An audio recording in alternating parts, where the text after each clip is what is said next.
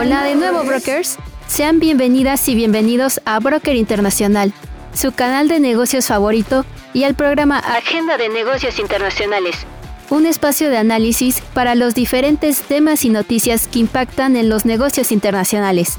En cada episodio se analizará la dinámica para informar sobre los cambios ocurridos en el entorno empresarial. Todo esto acompañado de un equipo conformado 100% por estudiantes.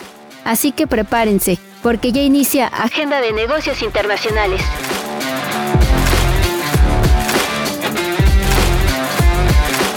Un saludo a todas y todos. Es un gusto saludarles de nuevo en este su programa Agenda de Negocios Internacionales. Les saluda Daniel Cruz, colaborador del Observatorio Universitario de Negocios Internacionales, y será muy grato compartir esta segunda emisión con nuestras dos compañeras invitadas. Me gustaría iniciar presentando a Cindy Lozano, quien es estudiante de la carrera de Contaduría de la Facultad de Contaduría y Administración. ¿Qué tal Cindy? ¿Cómo te encuentras el día de hoy? Hola Daniel, me encuentro muy bien el día de hoy. Un gusto poder acompañarlos en este nuevo episodio. Muchas gracias por acompañarnos el día de hoy. Asimismo, es un gusto saludar a Itzel Razo, quien es estudiante de la carrera de Negocios Internacionales en la Facultad de Contaduría y Administración de la UNAM. ¿Cómo te encuentras el día de hoy, Itzel? ¿Qué tal? Me encuentro excelente y muy contenta de estar con ustedes en el episodio de hoy. Compañeras, para mí todo el equipo, así como escuchas, es un placer contar con su presencia. El día de hoy abordaremos algunos eventos importantes que acontecieron internacionalmente durante la semana. En este sentido y para ir entrando en contexto, en los últimos días salieron diversas noticias que necesitan un seguimiento debido a su relevancia. Es por eso que el día de hoy las noticias abordan un poco el escenario geopolítico y económico que afectan a los negocios internacionales. Platicaremos sobre la inflación, la recesión económica, el PIB, además de algunos temas relativos a las relaciones de Estados Unidos con algunos países donde se incluye México. Por esto y más cosas, invitamos a todas y todos nuestros brokers a quedarse e ir aunando en todos estos temas tan interesantes a lo largo del programa. Una vez dicho esto, iniciamos el capítulo del día de hoy hablando de manera puntual sobre el desarrollo de los dos frentes en el conflicto ruso-ucraniano, entendiendo que esta situación bélica ha durado casi un año y debido a esto se ha tenido un mayor o menor impacto en diferentes sectores, incluido el económico empresarial. Sería bueno que Itzel nos mencionara ¿Cómo se ve afectada la posición de Estados Unidos ante la situación del gobierno ucraniano con Crimea? Creo que sí, Daniel. Actualmente, Estados Unidos se encuentra ante un panorama complejo con respecto a la situación en Ucrania, ya que ha aumentado significativamente el suministro de armamento para ayudar. Sin embargo, esto hace que sea más difícil retirarse del conflicto, por lo tanto no se espera una desescalada en el corto plazo. Y esto ha ocasionado divisiones en la administración de Joe Biden, ya que algunos miembros apoyan la idea de la diplomacia y otros preferirían continuar con el suministro de armas a Ucrania. Por el momento, uno de los objetivos de Ucrania es retomar la península de Crimea, aunque el Pentágono considera que expulsar a todos los rusos de Crimea será una tarea muy difícil.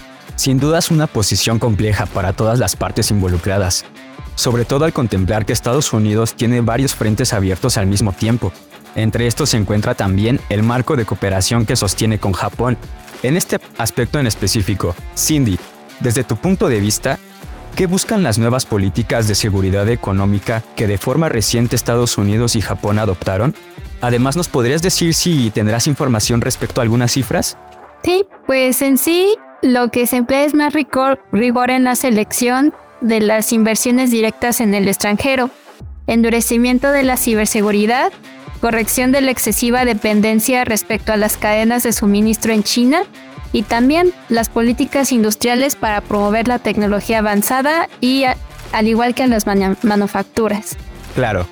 Y es que estos temas relativos a la seguridad y la política tienden a tener diversos impactos para las cuestiones económico-empresariales, como bien lo menciona Cindy en el caso de las cadenas de suministro, sin embargo, justo al tener estas relaciones diversas entre los países y regresando al escenario ruso-ucraniano, Itzel, ¿podrías decirnos sobre algunos de los riesgos económicos y políticos que corre Estados Unidos al mantener su militar a Ucrania?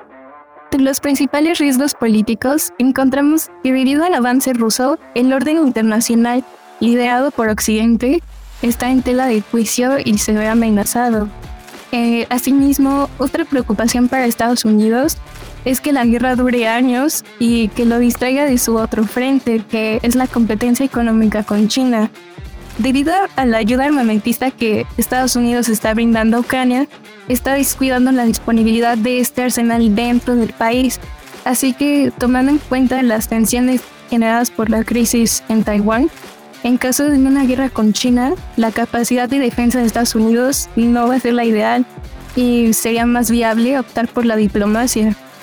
Ok, sin duda son cosas que no deben de tomarse a la ligera. Y sobre todo, ante este ambiente tan dinámico que además es complejo al observar cómo una decisión desencadena una serie de eventos a analizar, como nos lo ha expuesto Itzel. Ahora bien, Regresando a la relación de Estados Unidos con Japón, encontramos que también se mueven apoyos en esta zona del mundo, y considero que sería importante saber, ¿de dónde surge el tema del FOIP, o en español llamado Índico Pacífico Libre y Abierto impulsado por Japón? Y a su vez conocer, ¿hacia dónde se vislumbra su dirección? Con la creación del FOIP, se buscaba asegurar la estabilidad regional y el crecimiento económico, destacando la centralidad que debe de tener un sistema abierto, sin restricciones y basado en reglas.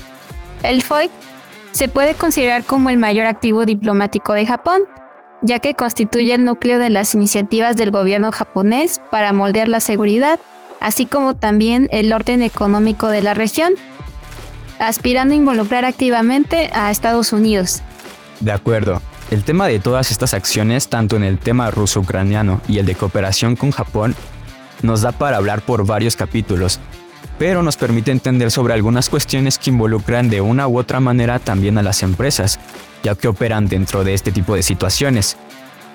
Cambiando ahora a temas de corte más económico, creo que sería de bastante utilidad si nos pudieran compartir, Cindy, sobre la desaceleración de la economía estadounidense que se prevé para la segunda mitad del 2023 la cual se estima que arrastrará al PIB de México en el mismo periodo, de acuerdo con un estudio de Citibanamex.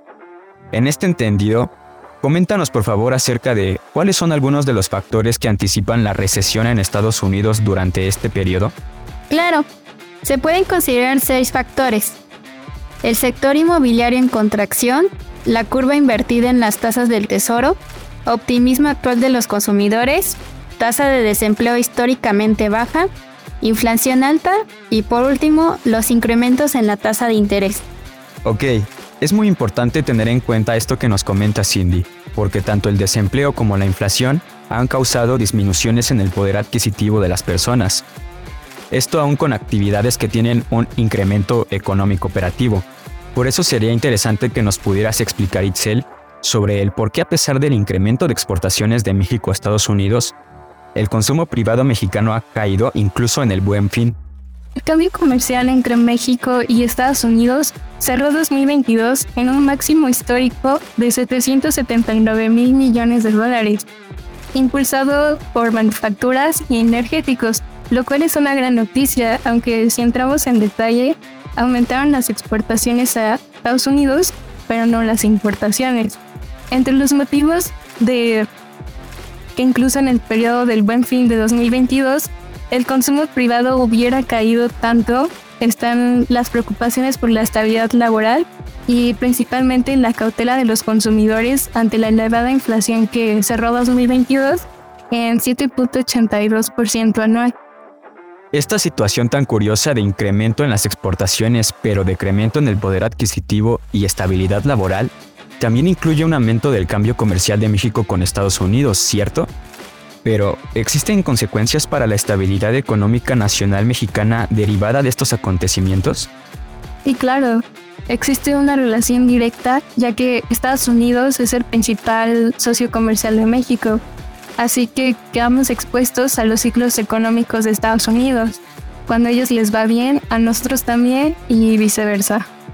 Y con esto que mencionas Itzel, sería importante y con esto que mencionas Itzel, sería importante ligarlo en cómo se verá debilitado principalmente el consumo. ¿Puedes explicarnos más acerca de esto, por favor, Cindy? Sí. La principal causa es la ralentización de las remesas, las cuales irán desacelerándose a causa de la crisis en Estados Unidos. Gracias. Gracias. Sin duda son temas con los cuales se debe tener un seguimiento, ¿Tienen algo más que les gustaría agregar?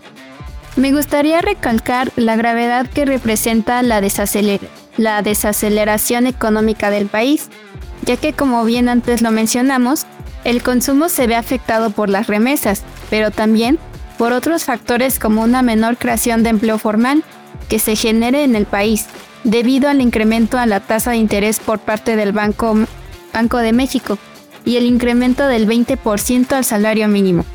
También me gustaría mencionar uh, sobre la relación de Estados Unidos con Japón. Quiero recalcar las ideas y acciones que ambos comparten. Entre ellas está el cierre de filas en la denuncia del accionar represivo de Pekín en el Indio-Pacífico. Su preocupación por la enorme dependencia con China en la cadena de suministro de productos esenciales.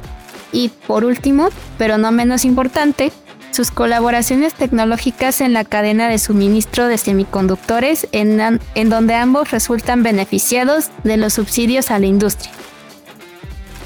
Muchas gracias por estas consideraciones, Cindy. Itzel, ¿qué te gustaría compartirnos?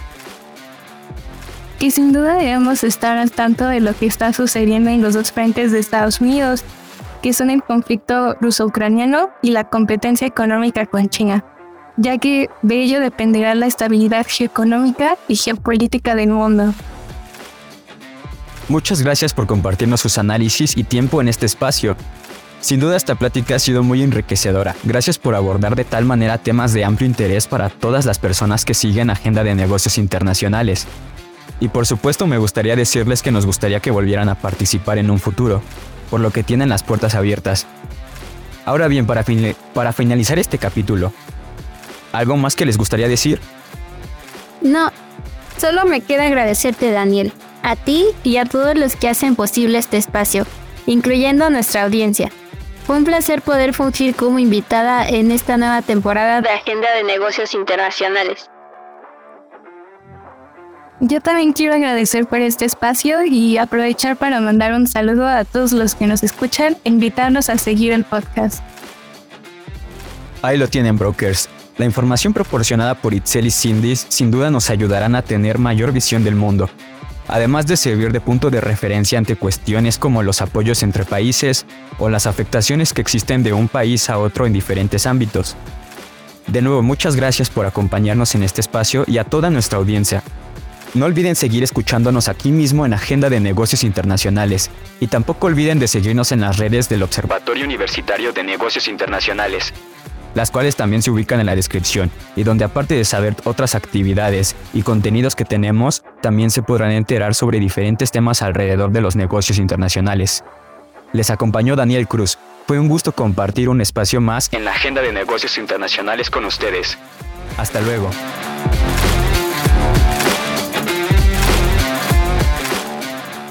Los comentarios emitidos en este programa son resultado de los análisis y opiniones de las invitadas. No representan la postura oficial de la UNAM ni del proyecto. Esta fue una misión de Agenda de Negocios Internacionales producto del proyecto PAPIT IA 300-922. Innovación en las relaciones económico-productivas en el capitalismo cognitivo y su intermitencia por la pandemia por SARS-CoV-2. Responsable del proyecto, Abdiel Hernández Mendoza. Producción, Aarón Miguel Hernández Martínez. Guión, García Reyes, Claudia Lisset y Angélica Cruz Pérez. Conducción, Arturo Daniel Cruz Domínguez. Invitadas, Cindy Elín Maceda Lozano y Everenice Itzel Razo Hernández. Musicalización, Hip Hop Rock Beats de Kebe Sounds. En la voz, Arturo Daniel Cruz Domínguez. Continúen escuchando Agenda de Negocios Internacionales.